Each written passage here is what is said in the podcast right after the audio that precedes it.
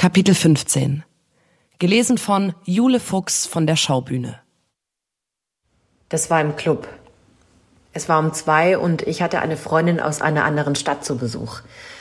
Wir wollten gerade gehen und ich bin noch mal auf die Tanzfläche gegangen, weil ich ein paar Freundinnen Tschüss sagen wollte.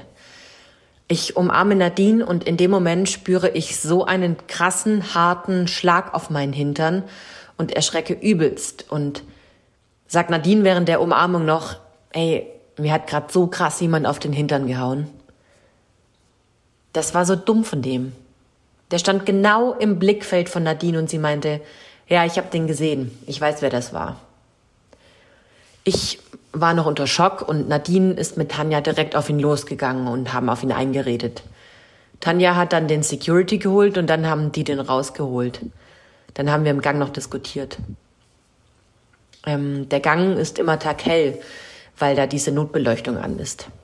Da standen wir dort mitten im Gang und haben mit ihm diskutiert. Der ganze Freundeskreis von dem Dude, das waren halt auch alles Boys, standen halt mit drumrum. Und wir haben den Typ, der das gemacht hat, übelst angeschrien und der war eine richtig kleine Wurst. Also sorry, der wusste gar nicht, wie er mit der Konfrontation umgehen soll. Und ich hätte dem auch am liebsten meine Meinung gegeigt, aber ich habe halt angefangen zu heulen, weil ich so sauer war und ich stand noch unter Schock. Weil dieser Schlag war so hart. Das war einfach Gewalt.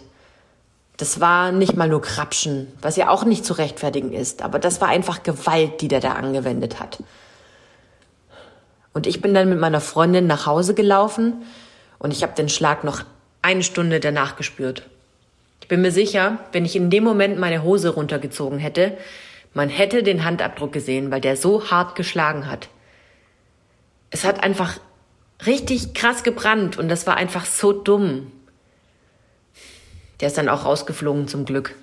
Die Securities haben den rausgeschmissen und der kam dann auch nicht mehr rein. Die anderen Freunde von dem haben gesagt, dass wir uns nicht so aufregen sollen. Der wusste überhaupt nicht, was er sagen soll, als ich ihn gefragt habe, was ihm das bringt und was er denkt, was er damit erreicht. Ja, das war auf jeden Fall sehr schmerzhaft und einfach komplett unnötig. Vor allem, weil es kurz vorm Gehen war. Ich wollte einfach nur noch Tschüss sagen und dann wäre es ein cooler Abend gewesen. Aber nein, der hatte das Gefühl, das unbedingt noch machen zu müssen.